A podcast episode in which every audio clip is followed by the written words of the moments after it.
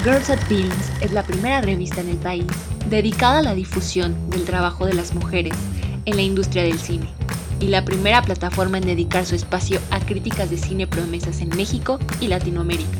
Vimos la necesidad de abrir un canal más de comunicación para ponernos al día de la oferta cinematográfica y de series en plataformas y salas de cine. En este espacio nos escucharás y también encontrarás invitadas especiales, lo mejor del streaming, qué leer con nuestro book club y lo que necesitas saber para estar al día y que Film Twitter no te deje con más dudas y seas quien también inicie la conversación. Empezamos un nuevo viaje. ¿Nos quieres acompañar? Síguenos escuchando en Girls at Films Podcast. Hola, ¿qué tal a todos? Espero se encuentren muy bien. Mi nombre es Andrea Rendón y les doy la bienvenida a esta nueva etapa de la revista de Girls at Films. Este es nuestro primer eh, episodio o más bien piloto de un podcast que estuvimos ideando hace más o menos un año. Eh, la revista ha crecido muchísimo en los últimos años desde el 2017 que la fundamos y creímos que sería necesario abrir este nuevo espacio de conversación y poder saber los estrenos en streaming y en las salas de cine que están abiertas. Como bien sabemos, nos enfrentamos a una pandemia y el cine ha cambiado muchísimo desde el 2020 para acá, ¿no? Entonces ahora hay gran variedad de películas y series que podemos encontrar en las plataformas disponibles y que han ido llegando poco a poco al país y también podemos disfrutar todavía de todos estos estrenos de salas de cine en el interior de la República. Lamentablemente pues en la Ciudad de México siguen con el semáforo rojo y pues ahí no, no han podido estrenar varias películas, pero esperemos pronto pronto abran estas salas de cine. Eh, me da mucha alegría recibirlos aquí. Creo que esto es un gran paso para la revista. Y por cierto, les dejo de una vez el hashtag que es eh, podcast GAF. Podcast GAF. Eh, bueno, y me da mucha alegría recibirlos aquí. Y sin más preámbulos, también les presento a mis dos compañeras que van a estar en el podcast. ella es Laura Uribe. Laura es de Veracruz y ella ha estado desde el año pasado planeando conmigo este podcast. Eh, Lau eh, estuvo como moviendo mucho esta idea porque ella es una gran comunicóloga, entonces este, pues ya, aquí estamos en este primer episodio. Y Ana Fer Torres, que ella entró, entró a colaborar con la revista en el pasado Festival de Cine de Morelia y pues que a ella la pueden escuchar en, en su programa en Ibero Radio. Eh, ¿Cómo están chicas?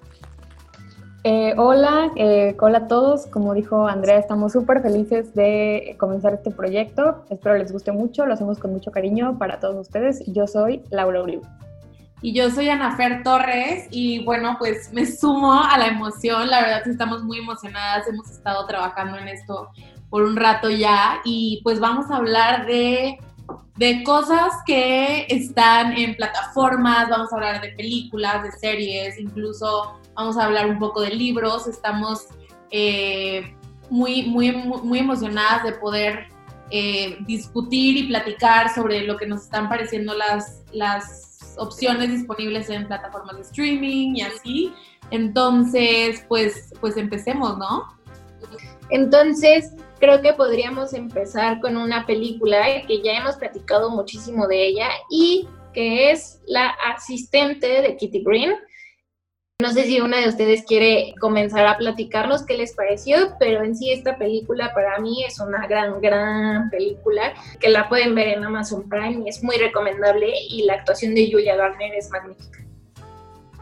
Sí, creo que una de las cosas en las que todas coincidimos esta vez es que es una gran película y que más que ser como dramática, a mí me, me, pareció un poco de terror, ¿no? Sí hubo varias escenas, no sé si a ustedes les pasó, igual si nos están escuchando y piensan lo mismo, coméntenos. Eh, muchas escenas me parecieron como muy hasta escalofriantes, ¿no? O sea, pero de lo real que era, ¿no? Eh, Kitty Green, eh, hay que mencionar que se ha movido más en el terreno documental y creo que se nota, ¿no? Se nota en sus encuadres, en el ritmo que tiene la película, este, entre, entre sus documentales está Casting John Bennett, que también se puede ver en streaming en Netflix, y Ucrania no es un burdel, que es sobre el grupo feminista Femen. Entonces creo que ella tiene una agenda súper marcada. Y igual esta película también, este, como como igual ya hemos platicado, eh, remite muchísimo al Me Too y remite muchísimo a Harvey Weinstein. Sí, creo que como a muy grandes rasgos, esa es una película que sigue un día completo en la vida de una asistente, de un productor de cine, ¿no? Y no hay mucho que, que se sabe sobre, ni sobre la empresa, a, eh, excepción de que pues es una empresa suficientemente grande como para controlar proyectos chonchos y, y tener dos oficinas muy grandes en Nueva York. Eh, y pues vemos todo, todo este ambiente a través del el personaje interpretado por Julia Garner. Eh, y precisamente, fíjate que yo la verdad no sabía bien de qué iba la historia. No sé si a ustedes les pasó, yo no sabía de qué iba la historia cuando la vi. Y, e incluso pasó bastante tiempo de, de, de la película en el que yo todavía como que no entendía para dónde iba. Y esto lo digo no para, o sea, sino al contrario, o sea, creo que es una película que te, te, mete tanto a su atmósfera que estás viviendo junto a ella lo que ella está viendo, lo que ella está escuchando, porque además esta película tiene un diseño sonoro increíble. Entonces estás viendo lo que ella ve, estás sintiendo lo que ella siente, eh, estás sintiendo toda esta incomodidad y de repente, o sea, ya pasó bastante la película y como que caen, caen todos los 20 y te das cuenta de que estás como que ya súper adentro, ¿no? Y en un ambiente que además es muy sutil y muy...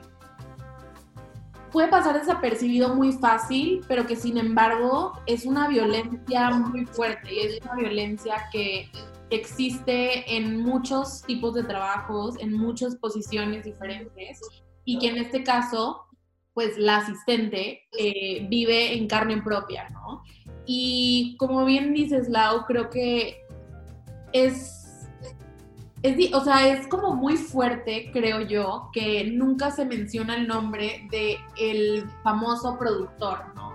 Creo que... Exacto, es como un personaje como súper omnipresente, ¿no? O sea, o sea como que el señor...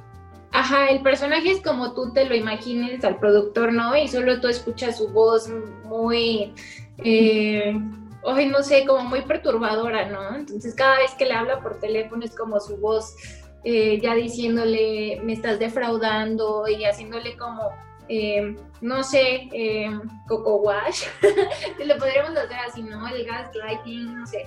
Este, sí está muy fuerte como lo plantea Kitty Green, el personaje de, del productor, y los mails que manda, ay no, o sea, me parece un personaje demasiado perturbador, ¿no? Y, como bien dicen, como estas violencias de, de todo, que además mm, es lo que nunca se muestra, obviamente que, mm, no sé, justamente estábamos platicando, a mí se me da un poco spoiler, pero perdón si se me va por ahí un spoiler, pero este, o sea, como que nunca te muestra la violencia, violencia como tal, pero sí hay muchísimos juegos de poder, ¿no? Entre todos y sobre todo con ella, porque ella pues es la asistente, pero hace cosas que no debería de estar haciendo, cuida niños, eh, va por comida de estos dos asistentes que la tratan como si ella fuera, eh, no sé, asistente de segunda clase, lava los trastes, encuentra aretes, o sea, sabes, como que todo ese tipo de cosas súper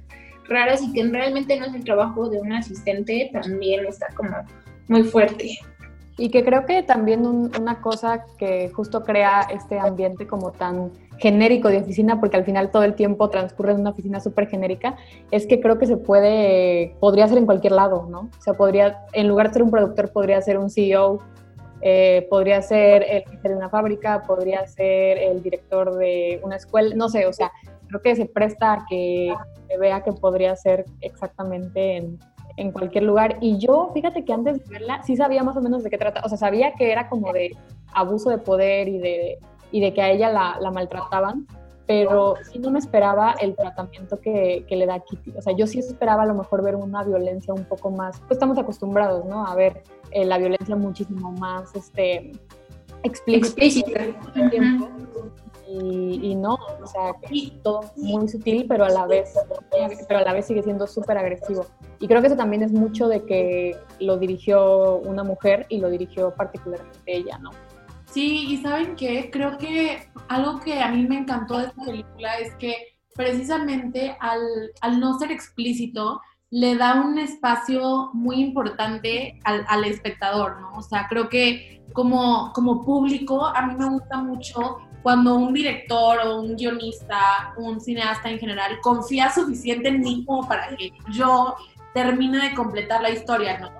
Y entonces, justo, o sea, a mí me remitió completamente a alguien, un personaje Harvey Weinstein, un personaje eh, así todopoderoso, ¿no? Que podría haber hecho lo que quisiera a través del poder que le daba, que le daba su estatus en la industria del cine y que incluso el hecho de que, así como nosotras lo pensamos cuando lo vimos y como estoy segura muchas de las personas que nos estarán escuchando, también, también se les habrá ocurrido, es como incluso lo encuentro yo al menos todavía más fuerte que películas que explícitamente denuncian a un acosador, ¿no? Películas como, por ejemplo, esta película que salió hace un par de años, Bombshell, que se trataba sobre los abusos que hubo en, en Fox y que incluso los personajes tenían los mismos nombres de, de, las víctimas y todo, ¿no? Y esa pues te daba toda la información. Y creo que esta, esta película, El Asistente, eso, esos espacios que deja libres son los que te, te llevan, ¿no? Y te llevan de una manera sumamente fuerte. Y justo me acuerdo de, de, la serie de The Morning Show, no sé si ya ustedes la vieron, que es una serie súper fuerte y obviamente no inicia con la trama tan desenvuelta, ¿no? O sea, tú te imaginas que posiblemente habrá como algún no sé, conflicto entre todos los conductores, ya sabes, tipo aquí como una sitcom, pero en verdad todo se vuelve muy, muy, muy oscuro conforme van pasando los episodios. Y a veces se siente un poco larga, pero justamente necesita todos esos episodios para que tú como espectador llegues a, wow, o sea, esto es lo que realmente pasó, quiénes estaban encubriendo este asunto, también en muchos episodios yo recuerdo que no están demostrando eh, la violencia o el abuso como tal hasta que llega casi al final, ¿no? Como el clímax de todo lo que ocurrió, ¿no? Con el personaje de, pues de Steve Carell, que ahorita no recuerdo cómo se llama el, personaje, pero en esta actúa Jennifer Aniston, Reese Witherspoon, Mark Duplass, este, y pues creo que es una serie que todo el mundo tiene que ver y que puede completar muy bien todo lo que estamos platicando acerca de, del asistente, por ejemplo, de Momshell, el, el escándalo. Creo que son como un poco las dos caras de la moneda de, de este tipo como de abusadores, ¿no? En, creo que en The Morning Show lo ponen como a, a un Steve Carell como súper encantador y que a todo el mundo le cae bien y es el cuate de todos, y, ¿no? Y en esta, en el asistente, es todo lo contrario, es un tipo que todo el mundo sabe que tiene un carácter horrible, al que todo el mundo de cierta manera, no es que lo respeten, pero más bien le tienen mucho miedo, como totalmente inaccesible, justo por eso igual nunca lo vemos, creo que también es parte de, pero al final ejercen como esta misma violencia que no es como tanto eh, como, no sé, como un que, que fuercen o, o, que haya como violencia física, ¿no? Pero al final es un abuso de poder en ambas partes, ¿no? De que las, las personas a su alrededor no pueden decir no, aunque quisieran. Exacto. Sí, y aparte la parte, este, haciendo algo un poco redundante, ¿no? La parte de, de cuando hablan lo del sillón, que no se sienten en el sillón, ¿no? O que se refiere a la chica de, de que llegó, la nueva, y que empiezan a decir, ay, es lo mismo que pasó en Cannes, ¿no? Y todos, sí, sí, sí, ya te acuerdas de ella y que todo el mundo sepa y todos tengan tan normalizado. El que encuentra en la, en la oficina. Ajá. Al final toda la situación, o sea, desde el miedo hasta cómo se lleva la oficina, hasta cómo se lleva la empresa, pues que es una situación que se fue normalizando, ¿no? Entonces, hombres, mujeres, asistentes, eh, directores de más alto nivel, gente que entraba, como que todos formaban parte de esta dinámica, ¿no? Entonces, por, o sea, creo que también algo súper rescatable es que en esta, pues, era post Me Too, eh, ya es hora y así, creo que creo que es muy interesante ver todos esos, esos aspectos, ¿no? Creo que, como dices, como dices, Lau, hay, hay personajes que son encantadores y personajes que a lo mejor eh, en los que se puede dar un abuso como que a un nivel mucho más alto y sin embargo la asistente te muestra los abusos que también llegan de manera muchas veces indirecta a personas que están en el nivel más bajo o más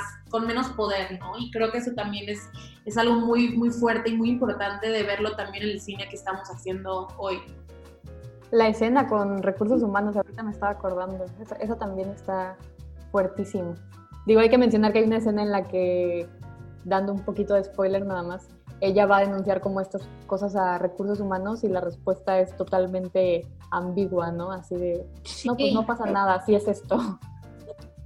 Sí, ay, ¿sabes qué? El, el personaje de, de, justo en el, el, escándalo, la de la señora que busca a chavas para presentárselas al señor. Mm, también.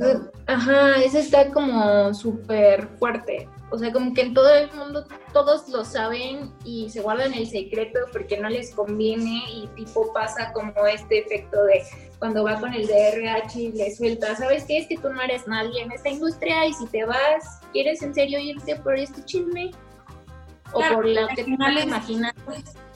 Claro, porque al final para alguien como el asistente, alguien eh, que va saliendo de la carrera, que va empezando en este mundo, que tiene todas las aspiraciones y los sueños, pues o sea, sí, sí está en juego su futuro también, ¿no? Y algo tan sencillo como no cumplir con las expectativas la puede afectar muchísimo. Y pues igual díganos, díganos ustedes en el hashtag eh, GAF Podcast, Girls at Films, en Twitter también. Eh, cuéntenos si ya vieron la asistente, si les gustó, qué pensaron, si la remitió eh, a algún personaje del cine y pues pasemos también a hablar de, la segunda película, ¿no? Es una película que salió hace unas semanas y que hemos estado viendo mucho, mucho al respecto y de la cual se ha hablado muchísimo y es Pieces of a Woman, Fragmentos de una Mujer, una película que está en Netflix y que trata con eh, la pérdida de, de un hijo, de una hija recién nacida para una madre y cómo lidia con ella eh, pues en, los meses que siguen, ¿no? Entonces, pues es una película que las tres ya vimos y creo que tenemos como muchos comentarios al respecto. Quien, creo, que, creo que deberíamos de, empezar eh, a hablar de que, pues esta es una película que estuvo en el Festival de Cine de Venecia, que incluso le hizo que Vanessa Kirby, su protagonista, eh, ganara, ¿no? Ganara mejor actriz y pues creo que su actuación es increíble. No sé qué opinan ustedes. Sí, definitivamente creo que Vanessa se lleva la película. Bueno, ella y Ellen Burns. También soy muy fan de, Ellen y también siento que hizo un, papel muy bueno.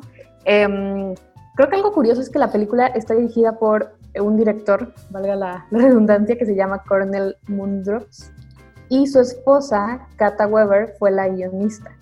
Y bueno, este director ya es como viejo conocido de festivales porque ha estado pues justamente antes en Venecia, en Cannes, en Cannes incluso ganó ganó ganó la Palma de Oro, me parece, por otra película que se llama Entonces, pues como que eh, tiene como este este tinte de hacer películas eh, pues que ganan, ¿no? O sea, que, que les va muy bien. Y, este, y, o sea, yo siento que la película es buena, o sea, a mí no es como que me fastidié viéndola, pero sí siento que tiene como algunas fallas en el sentido de que eh, a mí me pareció que había demasiados, este, demasiadas metáforas en, en todo, o sea, como ya mencionaste, sobre, sobre pérdida, sobre maternidad, este, un poco hasta podríamos decir que infancia, ¿no? Entonces siento que esto está como todo el tiempo nos lo está recordando en en ciertas este, metáforas como esta del puente, en las plantas, este, creo que justo al contrario de como ya platicamos en The Assistant, que todo como que es para que, es para que tú eh, lo vayas como un poco desglosando, creo que aquí como que él, no sé si siente que el espectador no es capaz de, de entender lo, que, lo que nos está queriendo contar, al contrario de la, de la otra, y para mí fue demasiado, o sea, ya había un punto en que yo decía, ya, ya entendí de qué va esto y de hacia dónde va y de qué trata. Pero creo que se salva muy bien justamente por las actuaciones de las mujeres, ¿no? Porque Shaya, digo, también lo mencionaremos ya, pero Shaya es el personaje de él como el esposo de, de Vanessa, siento que incluso cae a veces un poco como en la caricatura. De este güey que golpea paredes y eh, tiene arranques. Muy Adam Driver. Ajá. Sí, no, y, aparte, o sea, como bien dices, se nota perfectamente que la está dirigiendo un hombre, ¿no? O sea, el guion, como bien lo dijeron, también es una experiencia pues personal de Cornel Mundrusco y de la guionista, ¿no? De Kata Weber, que son pareja en la vida real. Entonces, eh, creo que hubiera sido una película muy distinta si Kata Weber hubiera dirigido, eh, porque sí creo que Vanessa Kirby se lleva toda la película, es una gran actriz. Eh, creo que sufrí muchísimo con el parto, como estábamos platicando una vez. Es un parto que tú lo estás viendo y sufres con ella, ¿no? O sea, que todo el tiempo estás con Marta así de, ay, no, ¿por qué haces esto? O el, personaje, ¿no? El de la partera, el de Shia LaBeouf, que es Carston. Entonces, como con todos ellos estás todo el tiempo pensando y viendo este parto tan doloroso que, no sé, es, es algo muy íntimo, ¿no? E, esa escena pero en todo lo demás a mí me costó muchísimo eh, poder eh, comprender y hasta cierto punto no entendía muchísimas acciones de los personajes, como los que los veía muy lejanos, muy fríos. Eh, el personaje de Marta muchas veces no le llegué a creer como algunas actitudes, ¿no? Obviamente todos tenemos como una forma distinta de procesar el dolor y los traumas, etcétera, pero había como cosas que yo no conectaba, ¿no? Y Igual y yo no he tenido ningún parto, no soy madre, este, por eso tal vez no comprendo lo que ella está pasando, pero no le entendía. También el personaje de Ellen Burns, que es la madre que es Elizabeth Weiss, hay algunas cosas que no las logro comprender eh, de la relación madre-hija.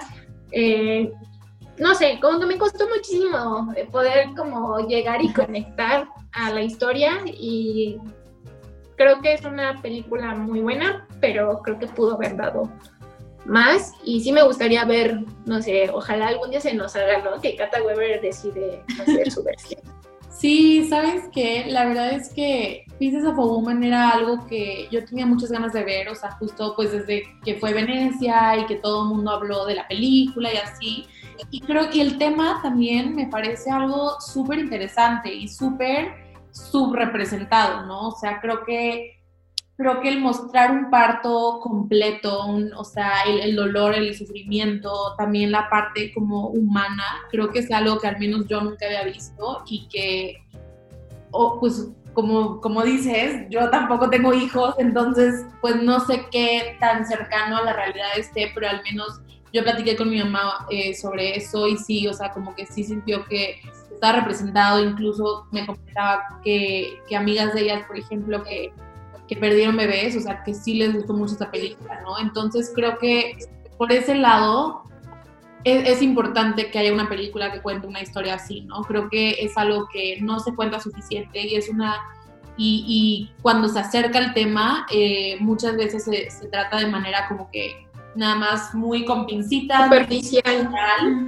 Eh, sin embargo, en esta película, Pieces of a Woman, a mí lo que me causa, lo que me causó conflicto y las partes que no, que no me cuadran es precisamente lo superficial que la siento, ¿no? O sea, y como dices, creo que siempre vemos a una Marta, que es Vanessa Kirby, eh, como muy distante, ¿no? Y siempre la vemos a través de lo que dice y no necesariamente lo que siente, ¿no? Pues al final, si la guionista es mujer, también es su historia, ¿no? pero al uh pues es una película que en este caso se siente, se siente y se percibe que es dirigida por un hombre, ¿no? Y no que esto sea algo malo, porque realmente creo que pues nadie tiene como el monopolio de las historias que pueda y quiera contar. Pero es como de, tú eres hombre, no la cuentes, ¿no? Pero sí hay como... Pero sí... Pero de distinta forma, ¿no? Sí, pero sí es algo que, que, me, que me pregunté muchísimo con esta película. O sea, creo que se siente esa lejanía, ¿no? Se siente esa, esa distancia, pues porque al final, obviamente, el hombre, el director, pues no es quien pasó por esa experiencia. ¿Cómo podemos darnos cuenta también de, ok, esta historia tiene que ser o debería de ser contada por una mujer, por ejemplo, ¿no? O sea, también como que toda esta, esta discusión a mí es algo que de verdad a veces me quita el sueño. es una intensa, obviamente, pero pues justo, ¿no? O sea, pienso en muchas películas que, que me encantan y que digo, como que, digo, al final yo también soy mujer, ¿no? Yo hablando desde mi postura de posición, la única que conozco de ser mujer, pero que siento que, por ejemplo, pienso en Eliza Hitman, que siento que captura una sensibilidad muy, muy particular. Sí. Y pienso, por ejemplo, en otra película que es la película de Emma, y yo cuando la veía, de verdad dije, esta película está escrita por hombres, dirigida por hombres, y luego vi los créditos y, o sea, no había mujeres. Todos hombres. Emma, ¿cuál? ¿La más nueva o...? Emma, la de Pablo Larraín. Ah, yo creo que decías Emma donde sale, donde sale Anya Taylor. Ah, no, Pero- esta la he podido ver. No, en este caso es Emma de Pablo Larraín. Y pues justo, ¿no? Como que es algo que luego lo... Oí comentarios pésimos de... Pero ¿sabes qué me pasó? Muy curioso, que, que ahorita estoy recordando, que los comentarios peores que oí fueron justamente, desde, o sea, por mujeres. O sea, ninguna mujer que conozca que la vio le gustó. Y Ujú. a amigos hombres decir que estaba muy buena y que la raíz, ya sabes, eh, alabándolo como siempre. Esa polarización, ¿no? Yo mm, no sé a quién, no sé a quién creerle, pero la neta confío más en, en, la- en las chavas, porque justo es, claro, porque justo es una historia de, según yo, de mujeres y así, pero que ahí luego quisieron hacer una cosa medio rara, algo así. Y se veía ahí súper el male gaze, ¿no? O sea, también como de, ay, sí, ya eh, la mujer tiene que hacer esto porque el hombre piensa que esto es como lo que debe de hacer el personaje femenino, cómo se debe ver, qué debe de pensar, qué debe hacer, ¿no? Sí, Sí, sale muy cañón. Y ¿saben qué? Otro tema que me llamó mucho la atención, o sea, fue como lo de este pues los partos en las películas, ¿no? Que igual y después deberíamos de platicar. Pero yo lo comparaba con, tengo un parto en la mente así muy, o sea, no traumático, pero sí de que digo, no, no puede ser, o sea, eh, no sé si vieron ustedes la película que hace Natalie Portman, que es Mamá Walmart. Ah, que viven, que viven en Walmart, película. ¿no? Ajá, que claro. tiene un bebé en Walmart, no sé qué, y que tiene un parto, pero tienen, o sea, no, esa película es todos los dramas, o sea, todos los temas que pueden hacer una película súper mega dramática lo tiene. O sea, tiene todos los giros posibles, o sea, de que el mamá abandonada, bebé en un centro comercial y después que la mamá, o sea, tiene todas las cosas. Entonces, sí estaría muy chistoso que pudiéramos hacer un- luego un podcast. que aparte ella es este, tiene como 20, o sea, está súper chavita, ¿no? Tiene como 20 años, algo así. Y se llamaba Anomaly Na- Nation, si mal no recuerdo. Sí, Así se llamaba su persona. Creo que al final, algo que ahorita pensé también, porque se me ocurrió la película de Emma, que también tiene mucho que ver con el ser madre, ¿no? Entonces, pues, ¿qué, qué pasa ahí con esa experiencia que pues sí es como inherentemente de mujeres, ¿no? La siguiente serie que queremos comentar hoy es Bridgerton, que bueno, salió en diciembre, el 20 de diciembre, pero pues eh, le fue súper bien, cobró muchísima popularidad. Ya está, ya está em, confirmada una segunda temporada. Y pues queremos hablar justamente de, pues hay mil detalles, ¿no? Que también se pueden comentar. Creo que lo primero es mencionar obviamente a su, creado, a su creadora, a Shonda Rhimes, a quien le debemos cosas como Grey's Anatomy. Eh, claramente sabe hacer televisión, claramente sabe hacer shows eh, exitosos.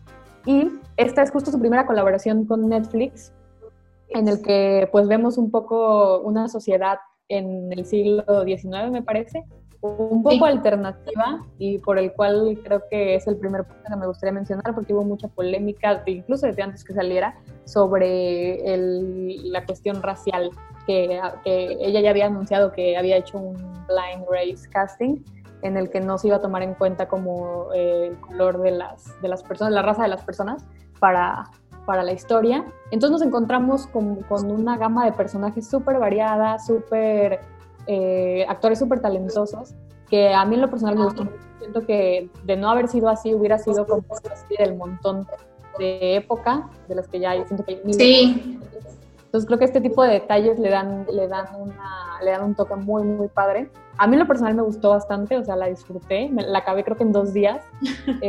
Este, y es una historia como, pues sí, romántica, pero que creo que también tiene como muchos, este, em, contrastes en que sí es romántica y súper melosa al principio, y luego como que da un giro de 180 grados. Y te sorprende, te sorprende. sorprende, hay unas escenas muy, intensas, pero hasta eso bien hechas, o sea, creo que la, la está, está muy bien, muy bien representada y pues díganme, ¿qué les pareció? Sí, sabes a mí que me llamó mucho la atención. Vi unos temas medio extraños ahí en Twitter que decían que los actores de Bridgerton estaban medio consternados porque no entendían por qué en páginas, ya saben, para contenido de adultos estaban las escenas. en páginas triple X. Oh my god. Páginas triple X, exacto. Y que ellos decían que no podemos creer que nuestras escenas estén ya en estas páginas, o sea, como que sí hizo todo un tema de, o sea, de lo, aparte de que están muy bien hechas, pero de que el tema es muy, se entrelaza todo, porque como lo comentábamos la otra vez, ¿no? La, la actriz protagonista es eh, Daphne, pero Daphne es es una mujer que exuda ternura, podría decirlo así, como es muy inocente en cierta forma, y justo el giro que da es en esto de que ella está en un matrimonio y de repente te muestran estas todas escenas eh, sexuales este, muy bien hechas y que ya de repente ya están en otras páginas, ¿no? Pero regresando a la serie, está hecha por Shonda Rhimes y que es su primera colaboración con Netflix después de cortar con ABC, que es Disney. O sea que por ahí se metieron como un super mega gol, ¿no? Netflix, porque Shonda hace unas grandes series y pues ahora eh, a mí me gustaría mucho decir que el vestuario me encantó. Obviamente se toman muchísimo las libertades del mundo, porque no es como algo muy común ver una serie de época en donde las personas usen ese tipo de tela transparente, tengan el pelo suelto, porque el pelo suelto era como para los niños o personas más chicas este, y dentro de su casa, ¿no? O sea, por ejemplo, Daphne a veces, muchas veces trae su pelo suelto en los bailes, trae eh, vestidos de manga corta, lo cual antes no era bien visto, eh, etcétera, ¿no? Y justamente estuvieron como platicando acerca de estas mega libertades que tuvieron, ¿no? En cuanto al vestuario y obviamente también eh, con el elenco, ¿no? Porque en aquellas épocas, pues lamentablemente existía mucho bueno, también en nuestra época existe mucho el racismo, ¿no? Este, pero pues había esclavitud, eh, las castas y todas las clases sociales eran muy, muy marcadas y en esta serie no, digamos así que es muy rosa respecto a todo lo social, ¿no? Sí, la este, verdad no hay distinción entre clases, ni entre razas, ni entre géneros incluso. Y creo que eso es algo muy padre y muy fresco que trae Bridgerton, ¿no? Creo que, eh, o sea, creo, creo que es lo que yo normalmente, la verdad, tengo que admitir que no soy súper fan de, de, las películas o series de época. O sea, yo vi Downton Abbey y me encanta, pero es como lo único, lo único que he visto. Y justo esta de verdad me capturó o sea, desde el minuto uno y no pude parar hasta que la terminé, ¿no? Y creo que en, parte por el estilo, en parte por la forma, en parte porque, como bien dicen, Shonda es una, o sea, máster del entretenimiento, eh, pero además que sí, sí siento que trata con temas que, a pesar de que están situados en, en, en particular en el siglo XIX, son muy actuales, ¿no? Son como muy actuales como, por ejemplo, el balance como entre la parte femenina y de responsabilidad social y de género y los roles que tienen las mujeres en esa época y también las ganas de querer salir y de querer hacer algo por sí misma. Creo que ningún personaje está ahí solamente porque le tocó estar ahí, a diferencia de otras series o películas, ¿no? Creo que cada uno o cada o intentan al menos también que sea una decisión consciente sí, o sea, Daphne, por ejemplo, sí, era lo más tradicional que se casara y está buscando, eh, pues, casarse, pero, pero bajo sus propios términos, ¿no? Y decide con quién casarse y decide las implicaciones y la responsabilidad que eso conlleva, ¿no? Y eso a mí, pues, se me hace muy padre y Sí, y aparte como todo este cast tan diverso nos hace pensar como en todo lo que está haciendo Hollywood, en todo lo que están haciendo todas las productoras para poder hacer posible la representación en cada uno de los contenidos, ¿no? O sea, que es muy importante y fuera del lado histórico que obviamente sabemos que que no podemos borrar y que no se, o sea, que no se puede negar, poder hacer algo nuevo y fresco y demostrarle a la sociedad que pues sí, todo el mundo, pero es demostrar, ¿no? Todos somos iguales y todos valemos lo mismo y por eso todos podemos estar en el papel que queramos, porque, porque alguien es más que yo, porque alguien es menos que yo, ¿no? Entonces, no sé. Sí, definitivo, igual creo que todas estas libertades creativas de las que hablamos es lo que le da el alma y lo que hace a la serie, ¿no? Incluso también hay unas partes ahí de que ponen música de Shawn Mendes y de Taylor Swift y de Ariana Grande que también, ¿no? También es como que un guiño muy padre, creo, que cuando tú estás viendo una escena, enseguida te brinca de, ay, claro, es este Seven Rings, me parece que es una... Claro, reconoce, reconoce la parte de la cultura pop también, ¿no? Sí, súper presente. Y también creo que son temas que pues no se han terminado, ¿no? O sea, el otro día eh, vi a una amiga y justo platicamos de la serie y me dijo, no manches, es que la, eh, la, mamá de Bridgerton podría ser perfectamente mi mamá, ¿no? La mamá de Daphne, porque justo hay una parte en la que Daphne le reclama y le dice que me dejaste salir al mundo una, casi, casi como una... Ah, sí. Porque no tiene idea de nada y, me, me pareció súper chistoso como eh, sigue pasando, ¿no? Siguen, siguen pasando como este tipo de cuestiones. Y justo la serie como que creo que se revela un poco a eso, ¿no? O sea, como al hecho de, de que hay temas que deben tocarse y que deben ser hablados justo para evitar como diferentes situaciones que después verán en la, que verán en la serie. Pero, este, pero sí, la verdad me gustó, me gustó bastante y me emociona mucho la, la segunda temporada. A mí me gustaba mucho en particular dos personajes que para mí se llevan la, también la serie, es eh, Penélope y Eloís.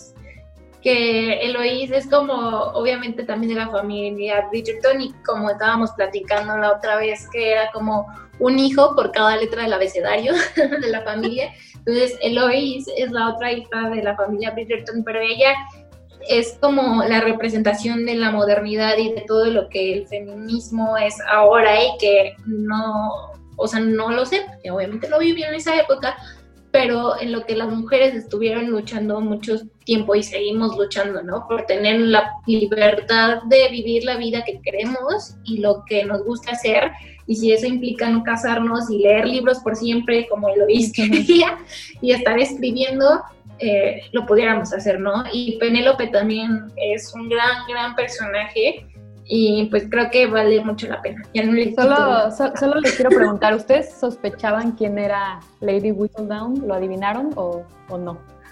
No. Hubo cosas que decían que sí, pero ya después dije, ah. No, ¿saben qué? Yo no estoy conforme, no estoy conforme con, con, ese. Eso no lo vamos a spoilear, así que hasta que escuchen. ¿No estás, ¿no estás conforme con quién era? y nos digan que ya la vieron todos, ahí ya la vamos a discutir a fondo. Es la mamá de los Brits. es el mayordomo. ya sé. No, yo no estoy muy conforme con eso, pero está bien. Le doy le doy, le doy chance. Estoy muy emocionada por la siguiente temporada y creo que va a estar muy padre. Un dato curioso también que yo no sabía cuando vi la serie es que la voz de la narradora es Julie Andrews, lo cual me encanta. Entonces, pues sí, eso es Bridgerton. Sí, es nuestra Gossip Girl, época de la regencia en Inglaterra y con sus cotillones y con el chisme siempre. Me encanta como ese. quiero, quiero el vestuario. Sí, y ¿saben qué? Creo que es una serie, o sea, digo, me imagino que no lo pensaron que iba a salir en una pandemia, pero creo que es como entretenimiento muy bien recibido en la pandemia, ¿no? O sea, al final, pues es como estar en chismes, estar entretenido. Es adictiva, o sea, no, no, es, no es como estas series que eh, te cansan o, que no puedes como estar siguiendo, es adictiva, o sea, puedes perfectamente verte cinco episodios en un día y al día siguiente la, la terminas, que fue lo que yo hice. Sí, completamente. Y bueno, llegamos a esta última parte del podcast, este último bloque en donde vamos a estar platicando sobre las noticias, todo lo nuevo que hay en la revista, qué proyectos traemos y uno de los nuevos proyectos es el club de lectura, el Girls at Films Book Club, que empezamos hace un mes justamente con una primera recomendación que se llama Eleanor Oliphant. Está perfectamente un libro muy adecuado para este momento en que estamos viviendo, ¿no? En la pandemia, en donde todos estamos un poco alejados, eh, igual y tenemos como temores y todos nos quedamos nosotros, ¿no? En vez de compartirlo y platicarlo con los demás.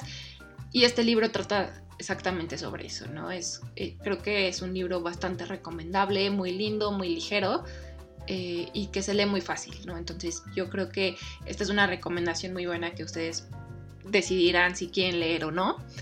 Y eh, tenemos esta recomendación en marzo que se llama Circe, de la escritora Madeleine Miller.